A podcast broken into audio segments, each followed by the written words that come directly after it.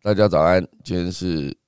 十一月九号星期三，欢迎收听今天的科技早自习。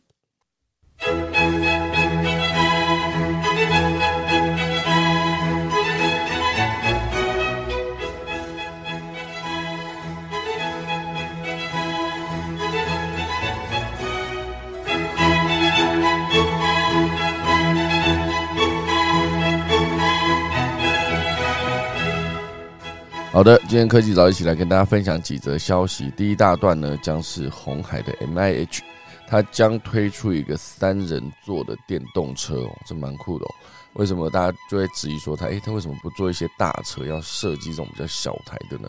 哦，这种小台的三人座哦，它其实概念上应该是一个呃，之后可以打造一个乐高战略。至于什么是乐高战略呢？我们等一下来跟大家好好的分享。那第二大段呢，会跟大家聊到就是月全食哦，好，不知道大家有没有看月全食哦？就是在十一月八号昨天的傍晚登场，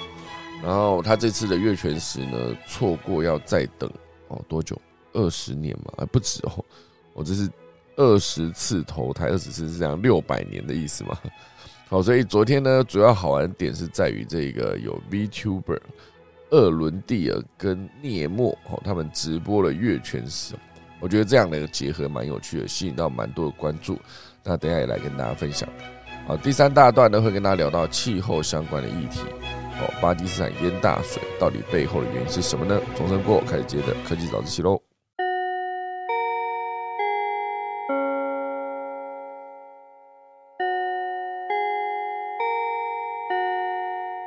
我们先来跟大家聊聊这个 Twitter。我觉得最近 Twitter 真的是，呃，在伊隆马斯克上任之后，应该算是他就是把那个呃 Twitter 买下来之后，现在呢他自己有提到说，从他收购 Twitter 以来呢，现阶段它的使用量已经升到史上新高，哇，史上新高哦！我觉得到底是有多高呢？我的原因是他从四百四十亿美元买买下收购啊，不，收购这个 Twitter 之后，他怎么会买到收购呢？真是现阶段呢，就是重讲哈。自从伊隆马斯克以四百四十亿美元收购 Twitter 以来呢，这间公司一直处在这个混乱的状态。好，这位亿万富翁就表示哦。用户现在登录这个 Twitter 的平台次次数啊，比以往任何时间都多。好，所以这个历史最高的水准大概就是这个意思。他也补充说，他只希望这个伺服器呢不会因此而融化。好，那根据研究数据显示哦，自从伊隆马斯克收购了这个 Twitter 以来，Twitter 的日均下载量跟日均使用量都出现了飙升哦，非常高。而且十一月三号。Twitter 的单日下载量还达到了六十三点六七万次，是今年五月以来新高，最高的一次，几乎是六月的下载量的两倍。而且就在当晚呢，马斯克开始裁员公司近半数的员工。哎，其实十一月六号当天，哦推特又有五十五万次的下载，哦，同时当天的日活跃用户也达到了二点四五四亿人，就真的创了历史的新高。哦，不过由于这个呃统计的单位呢，他们是不追踪这个移除的情况，哦，所以无法得知有多少人是用这一段时间来离开 Twitter 的平台。因为你要登出或者你要删除账号之前，你无论如何也是得先登入哈。那这件事情就变成呃没有办法判断到底他们是加入这个 Twitter 是哦，应该说登入这个 Twitter 是。呃，真的要离开还是要真的要使用？所以差别在这边。那当然，这个统计单位呢，哦，它其实也有表示一个重点哦，就是这段时间呢，非常多的关注就在大家在登录 Twitter，主要是可能来自于人们的好奇哦，因为大家好奇伊隆马斯克上线之后呢，他到底要如何呃改变 Twitter 这个平台？哦，所以大家很好奇，就会直接上去看。概念就有点像是高速公路上面如果有车祸，那人们就会停下来观看了。那某种程度上，你也许没有到停下来这么夸张，可是至少你会减慢速度，然后就是多看一眼。我自己个人是不会看的哈，因为我觉得就是遇到这个任何车祸呢，就是赶快专心在自己前方的路况，还是赶快把它过去就好。因为有些人真的就是在那边看啊，那看了以后就是直接挡住后面的车，或者大家都分心之后呢，就会造成可能有另外一起的车祸。好，所以呃，看热闹这件事情呢，我永远都不太会做。我就不管是就是不管是那个就路上看到有呃车祸啊，或是一些火灾啊。然后或是一些什么呃，只要有发生临时状况，就是那种我就会赶快离开现场，因为我觉得哦，或者是对之前我曾经在很久以前哦，大概是哇，可能二十年前哦，我搬上台北的时候就遇到一次附近的那个民宅失火，那火势真的蛮大的。然后那时候是回家的路上就这样走路这样，所以。要经过那一段哦，势必得会就是花一点时间啊。毕竟我不是骑机车这样咻就过去，不是啊，我就慢慢的这样走过去，这样。那走过去的过程中呢，就看到很多的消防队员哦，也是那时候我第一次感受到消防队员真的是是非常非常辛苦，第一次近距近距离接触到，我就看到很多的队员，他们就是从火场救火，然后。呃，轮流进火场，然后一离开那个火场出来，就是面罩一脱下来，就是开始大喘气，然后满身都是汗，然后那个喘气的那个呃急促的程度呢，我会一辈子记得，我就会知道说，我就是这个社会呢，就是会有一群人，哦，应该也不止消防队员，就是有好大一群人。都是这样用自己的专业跟努力呢，然后来让整个所有的人过得更好，我觉得都市人过得更好。哦，所以呃，这个回到这则消息哦，我觉得这个呃内容它是什么？A P P T O P I A，就是 Apptopia 这一个内容总监呢，就是来监测 Twitter 上面数据的这间公司，它的内容总监就有说到，就是人们可能会因为好奇来。关注这个 Twitter 哦，现阶段它登录或者它下载，主要就是来看后续会有什么变化。所以，伊隆马斯克带来的流量哦，确实是非常的高，非常的惊人。那当然，现阶段 Twitter 解雇了数千名员工，而且也在失去广告商中。哦，所以由于担心 Twitter 的新领导层会呃有很大的改变哦，所以很多广告商已经暂停在平台上面投放广告。那在被伊隆马斯克收购之后呢，有超过一百三十万用户，其实也是离开了 Twitter。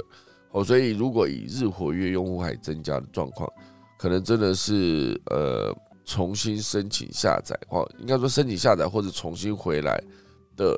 用户呢，可能真的就是超过了离开的离开 Twitter 的用户。哦，大概就是这样子。哦，所以关于 Twitter 跟关于这个伊隆马斯克呢，还有非常多的消息啊。那我觉得还是要继续关注这则消息后续的一个走向。我说，把一间这个这么久的公司，日活跃用户还是蛮多的公司，突然间就解雇了这么多的员工，那这是一个大刀阔斧改革的前奏呢，还是这个企业可能之后就就此堕落，因为没办法再马上给出一个答案。至少现阶段呢，因为伊隆马斯克个人的影响力跟声量哦，可以看到。Twitter 现阶段是有非常多的人在关注的，那真的很多人下载，很多人在上面呃看着之后会有什么变化，所以就变成了日活跃用户。好，这就是今天的跟大家分享的其中一则。那另外还有一则呢，我觉得也蛮有趣的哦。这则消息写的就是距离机器人普及化还有多远呢？他讲的就是美国有很多间餐厅。因为这个机器人的成效不显著而放弃了导入，这则蛮有趣的。它是《华尔街日报》报道，很多的公司哦，就美国，美国很多公司观察到，在餐厅或者是送货场域导入机器人，一来会是成本太高，二来就是它产生效益没有想想象中的显著。哦，所以这一则消息写的就是，呃，在机器人在餐厅这个场域。我不知道大家有没有，呃，在机器人啊，不，在餐厅哦，收过机器人送来的餐哈。呃，我自己是上次去吃了一间火锅，那火锅算是呃吃到饱了，就是单点吃到饱哦，单点吃到饱这种火锅呢，其实它就是必须要你下单之后，会有人把那个你点的肉啊或者菜啊等等，哦送到你的桌边。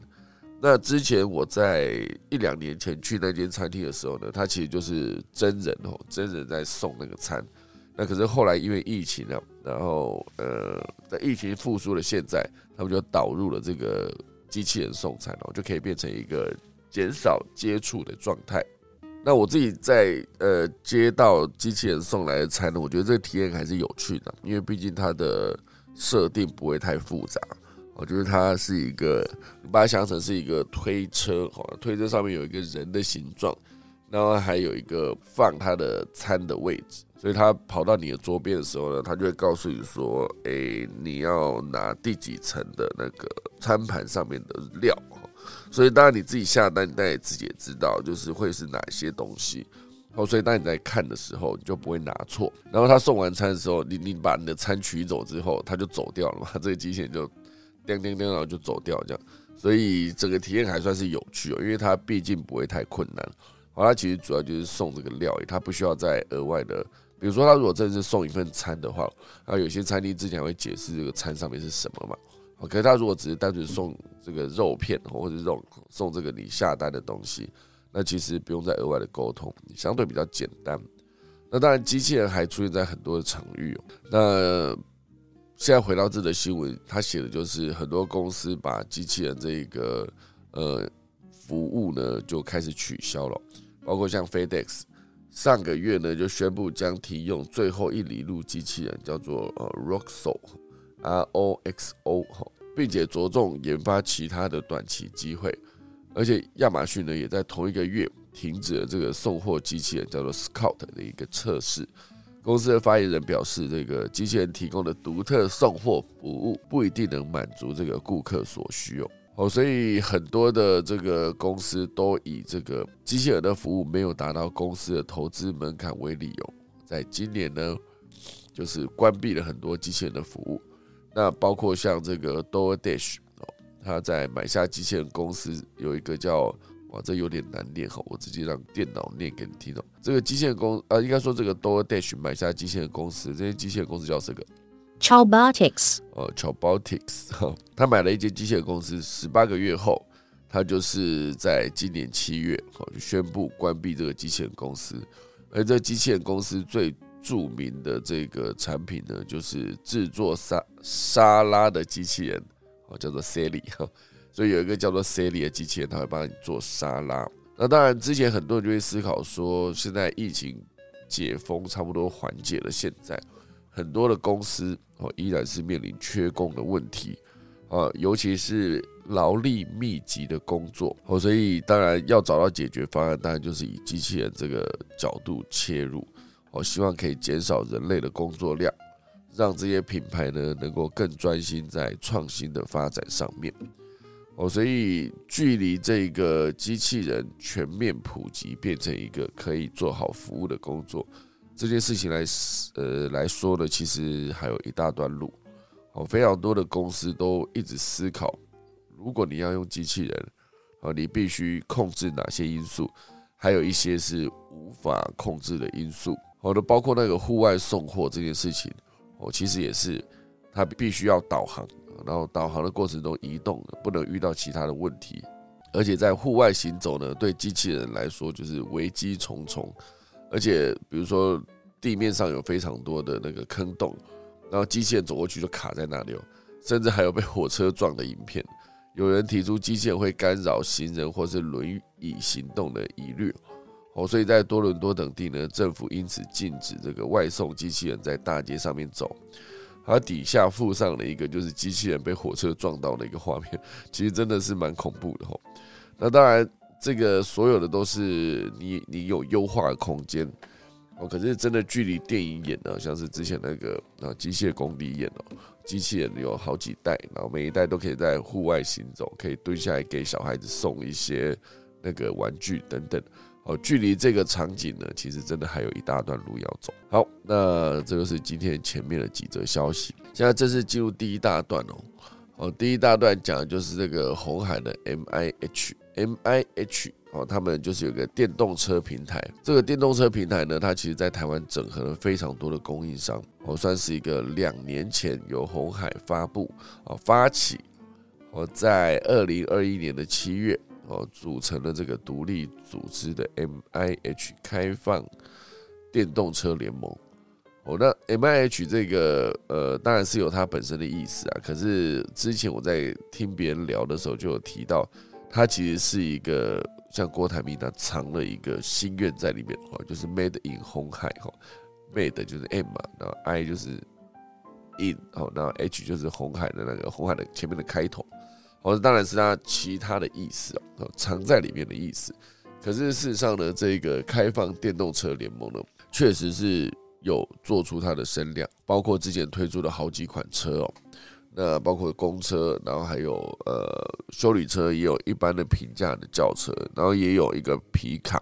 哦，都在它上一次推出的那个发布会，就红海科技日上面一次全部发布出来哦，三款车上次发布了三款，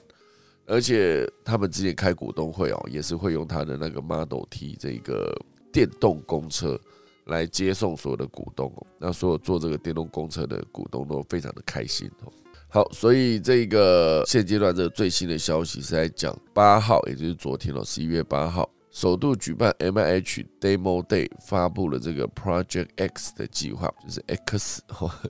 Project X 的计划，打造这个三人座的小型电动车作为示范的车款。这个概念车呢，预计会在二零二三年底亮相啊，也就是明年。那会瞄准东南亚、印度以及日本市场。哦，这个三人座小车哦，为什么会是一个选项？哦，这车真的很小，因为我不知道大家有没有印象，之前那个有一款宾士的车叫做 Smart，它只有两个座位。我记得以前我在最大档的时候呢，我们的演员哦，就各自开各自的车来。呃，很多的呃成员都有那个几辆，都有好几辆车了。那有些时候开大台的，有些时候开小台的。我觉得印象很深刻，就是我们的呃白云哥，白云哥，大家会想象说，以前对他的印象就是呃身材比较庞大，好，就脸圆圆的，很可爱这样。那他有一段时间呢，就是觉得开这个小车很有趣，好，所以他就开了 Smart 来，而且他 Smart 那一台车呢，就是他还装了一个。呃，扩音机就是你在里面拿这一个好像呃对讲机的东西讲，那你整个车子外面就会有一个喇叭，直接把你讲的话播出来。所以我那时候觉得，哎，这个做法蛮有趣的。那只是想说，那个 smart 会不会很小台？哎，结果后来看看好像也还好。进去里面坐的时候，座位也是蛮宽敞的。只是如果你说你真的要额外载货载什么，那就真的不不适合了哈。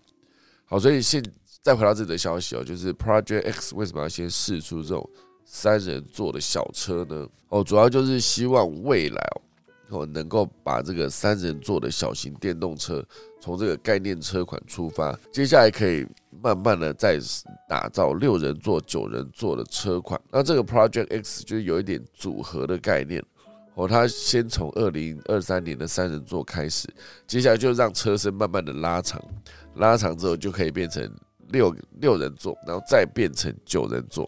所以二零二三年三人座，二零二四年六人座，二零二五年九人座，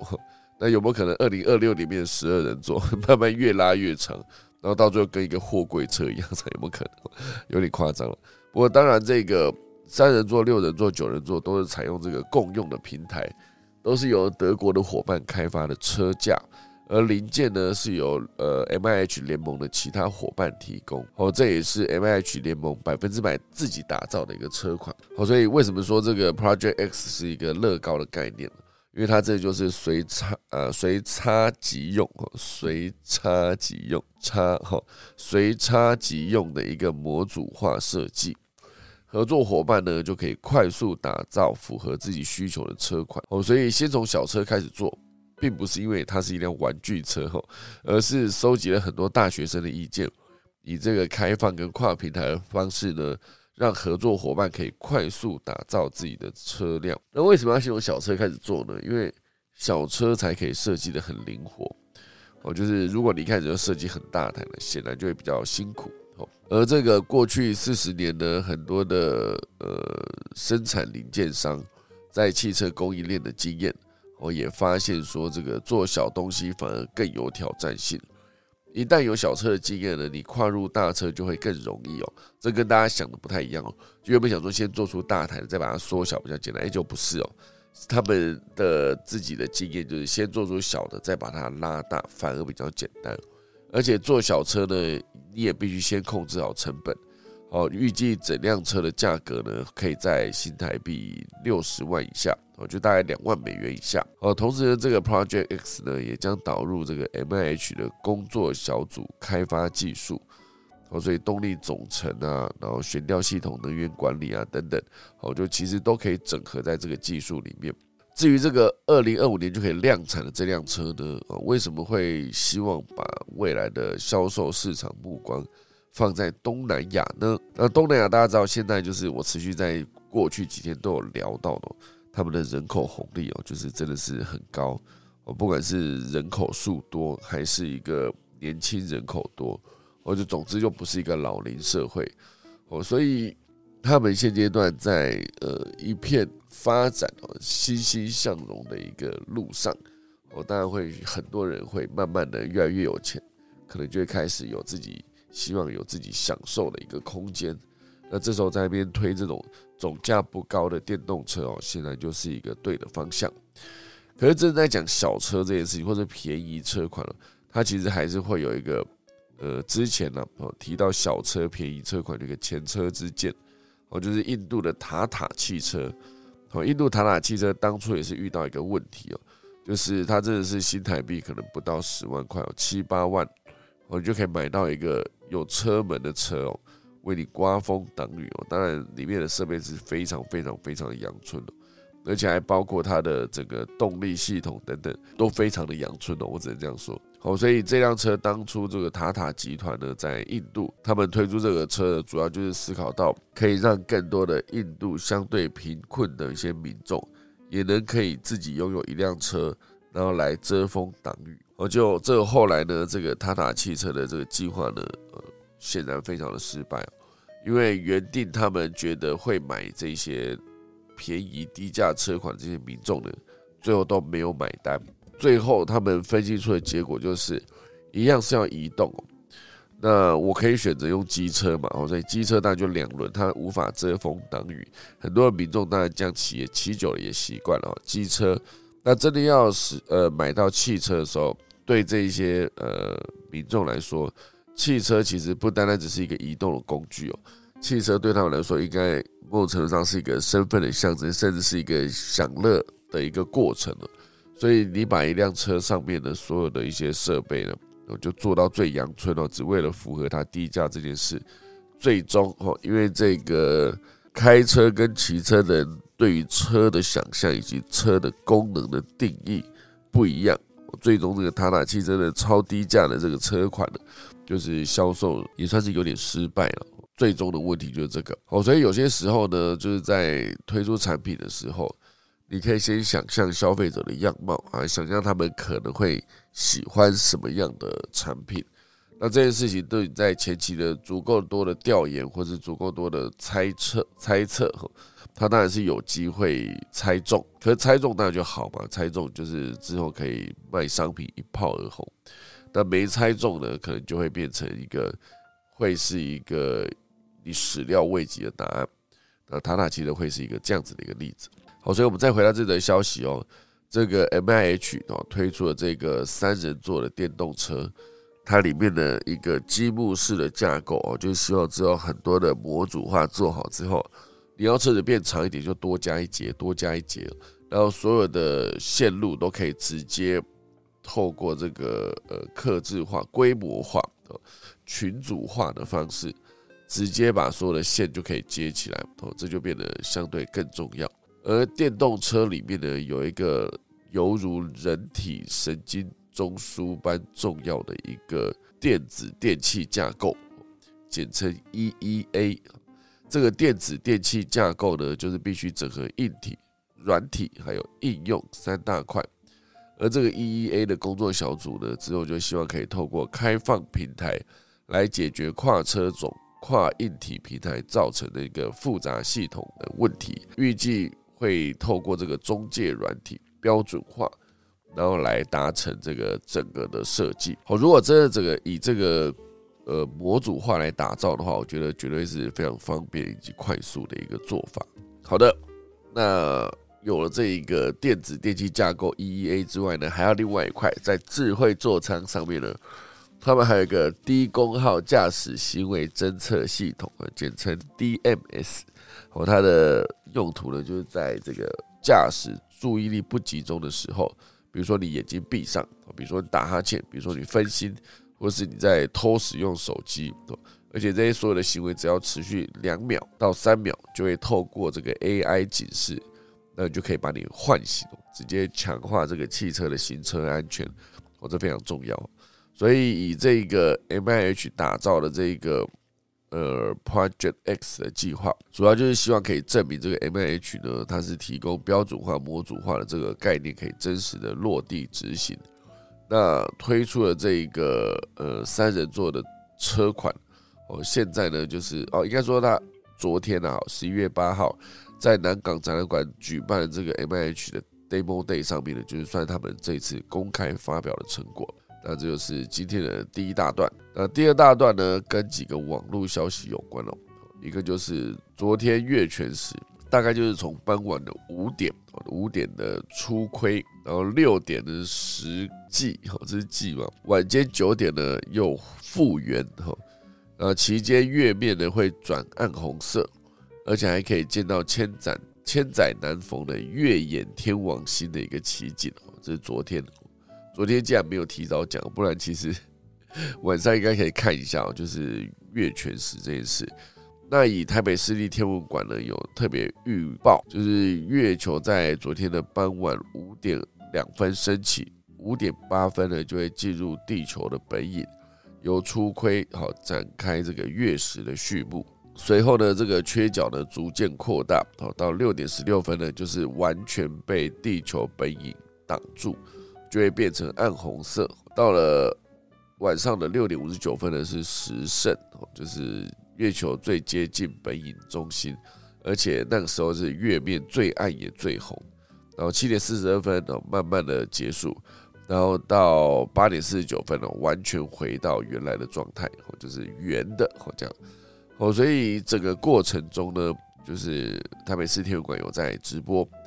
哎，直播的时候呢，其实还有包括一些呃 VTuber 哈。这次千载难逢的机会，我就邀请了极深空计划的 VTuber，叫做厄伦蒂尔跟涅莫，在傍晚五点的时候呢，在台北的天文馆全程直播。好，所以我觉得，就算是你有一些，比如说天文馆的活动，也都可以透过这些有声量的这些，以前是找 KOL 啊，现在你想要打造 VTuber，其实也是 OK 的。其实我是不是应该去把我的科技早自习呢，就是改成一个 VTuber，在影像上面播出，这样感觉蛮有趣的。就是以后啊，我觉得这好像蛮好玩的。突然间想到，以后如果每天早上呢，我还是来讲科技早自习，在这个 Clubhouse 上面，大家可以听到这个声音哦。可是同时间哦，大家想想看，同时间如果我还有另外一个分身 VTuber，我自己的早弄了一个 VTuber。这个分身呢，就可以在 YouTube 上面直播，而且好，假设完全变成一个女生哈，你想看多好玩的，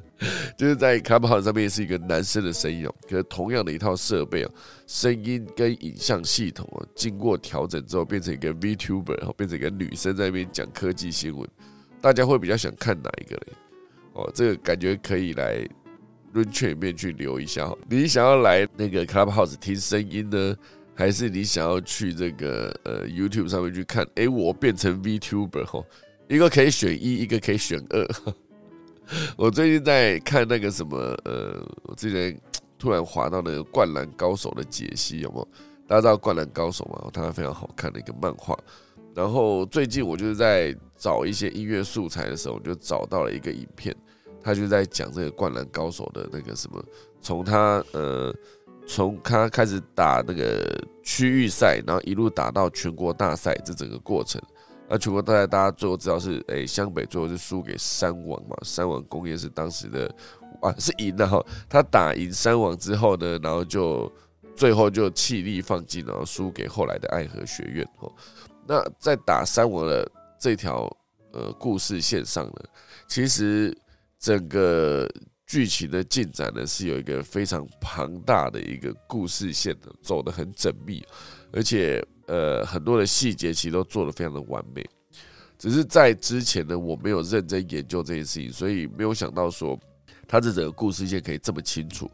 就是他把每一个比分谁得分，然后在每一个几分钟的时间点会有一个什么戏剧的高潮点。可是从假设今天是开场哦，就被直接打了一波十比零，然后这个开场可能是一分钟之内、两分钟之内就十比零了，然后接下来可能会空白一大段时间，到了呃八分钟的时候，可能又有另外一波的时间高潮。可是他在呃一两分钟到八分钟这过程，他还是仔细思考那段的剧情发生了什么事，或者是谁啊可以有一个爆发性的这样再把分数追回来，还是怎么样？他写的非常详细哦。只是我在看这个长达两小时四十分的一个影片，当然我不是一口气看，我能分了几天看两小时四十分的这个影片，它是一个解说式的影片了。因为现在很多那种解说的影片都是在很快速帮你讲完一部电影、讲完一个剧哦等等。那个解说性的电影呢，它就是会时不时，我就是在影片进行中就问大家：大家如果认为这个时候分数追得回来，这个过程呢是甲球员造成的哦，请按一；如果是乙球员造成的，请按二。哦，类似这样子，他就一直用这种方式来跟那个，因为。那个哔哩哔哩上面有弹幕啊，你可以直接在看影片的过程中呢，透过这个突然出现在画面上的字来跟这个创作者互动。哦，所以他讲的就是，大家如果呃这时候觉得是 A 呢，你就呃 A 球员影响的，你就打一个一哦；如果打了一个 B 球员呢，就打了一个二哦，类似这样弹幕。哦，所以如果说大家想要看到一个 VTuber 或者我，因为我觉得 VTuber 都已经要做成个 VTuber，不然我做成个机器人也可以哈。或者一个很帅的一个一个一个肌肉猛男哦，不管了，反正总之我就是做成一个 VTuber 的形象，一边在 Clubhouse 上面讲出来是男生的声音，然后一边呢在这个呃 You YouTube 上面直播是一个 VTuber 哈，感觉蛮有趣的，对不对？好，其实我刚刚讲了老半天那个灌篮高手那一段，只要跟大家讲，就是他的创作者做了这个影片的时候，会一直透过请大家按一按二来跟大家互动。好，所以以后我时不时邀请大家给我按一按二哦，感觉就会蛮好玩的。好好，所以总之呢，再回到自己的消息啊，这是找 VTuber 或者找一些有声量的网红来直接在这个 YouTube 上面做直播。那讲到这个 YouTube YouTube 啊，应该这样，在电视上现阶段也可以看 YouTube 的短影片 Short 了哈。因为以前大家如果想要在电视上面看 YouTube。哦，你有几个做法嘛？哦，像我之前用这个 Apple TV，我可以直接把我手机的 YouTube 直接投到 Apple TV，透过 Apple TV 投在电视上，或是投在这个投影机上面都可以。那这个投影的过程呢，就是呃，当然后来你在 Apple TV 上面可以直接下载。YouTube 的 App 哦，所以可以直接在 Apple TV 上面不用透过手机就可以直接点 Apple TV 上面的 YouTube 来看。那当然，现在有一个最新的消息呢，就是现在智慧型电视上面的 YouTube 的应用程式呢，你直接往下滑哦，你已经可以滑到这个 Short 的一个影音哦，哦，你可以直接在上面看短影音。那当然对我来说，看这些短影音其实都没有看抖音或者 TikTok 来的清楚跟精准。因为很多的内容其实都不是我那么喜欢的哦，所以我每次在看的时候，都会看一看就很想跳过，因为感觉同质性很高等等。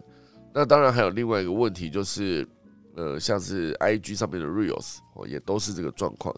因为我觉得我不认识这些人，然后他推的仅是一些很容易吸引眼球的一些影片，那这些影片其实我觉得跟我没什么关系，我就不会想要继续看哈。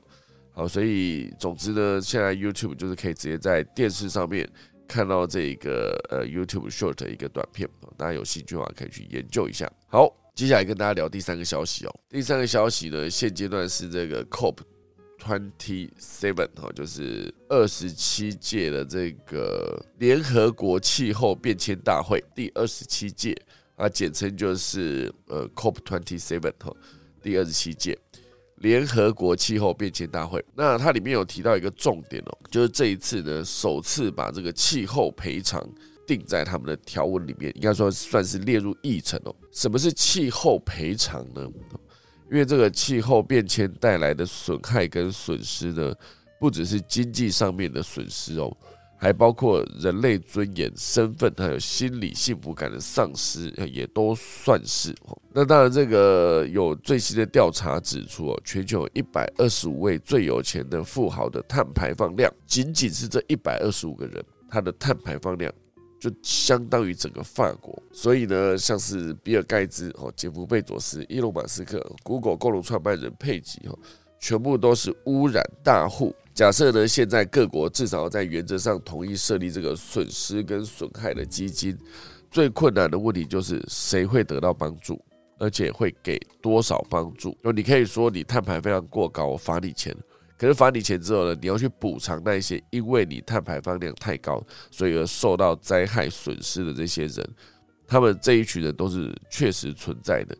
可是你要如何赔到他们的手上，这是一个很大的问题。哦，所以这边会有一个出发点，就在讲气候赔偿的出发点，就是一趟十一分钟的旅程。哦，讲的就是杰夫贝佐斯哦，去年风光上太空十一分钟，非常风光哦，而且去年的。七八月还是八九月的时候，就持续在讨论，就是上太空这件事。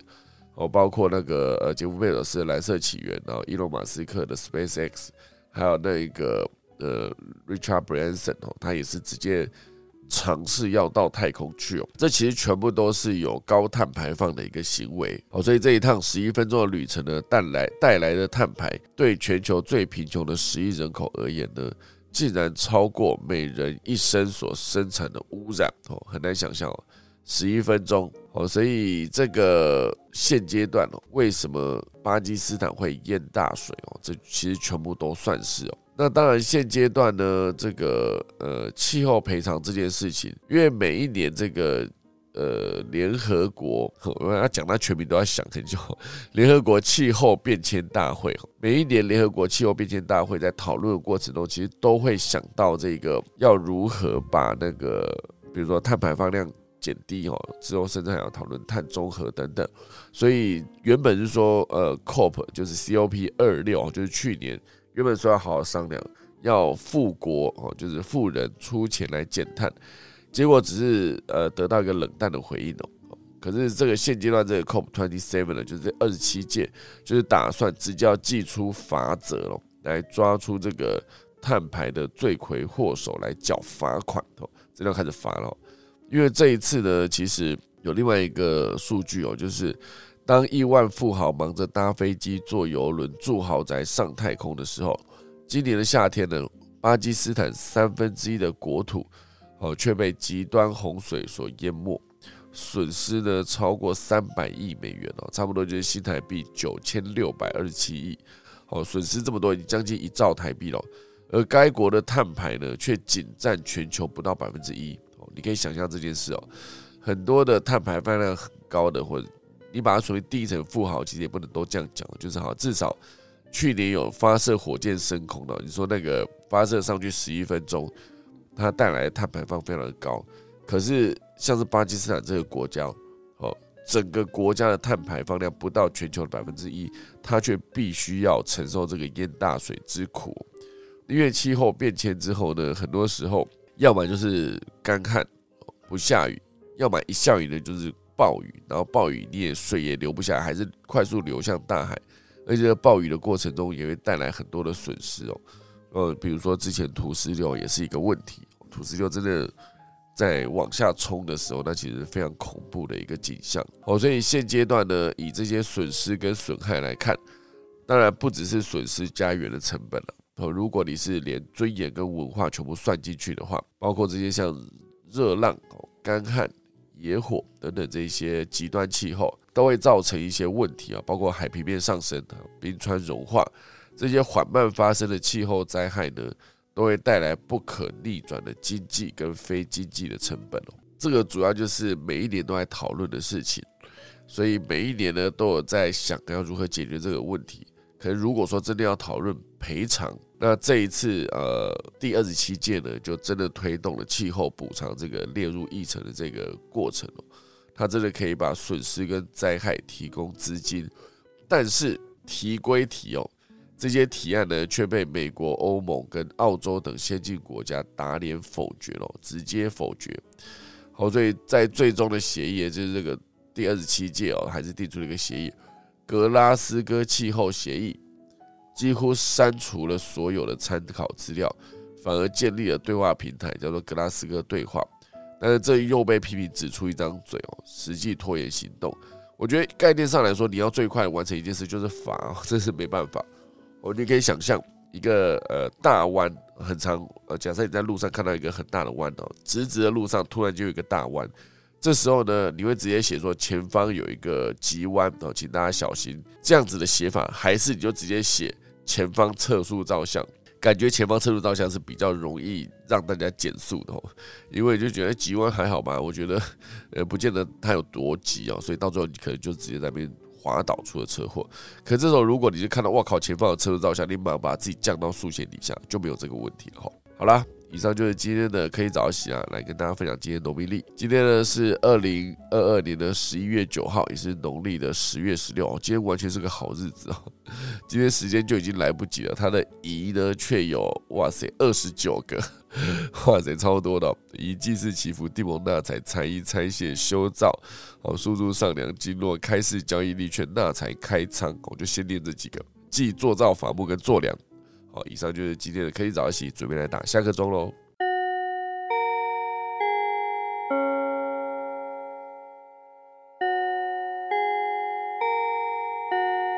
好的，今天就谢谢大家收听科技早起啦，我们明天十一月十号早上再见，大家拜拜。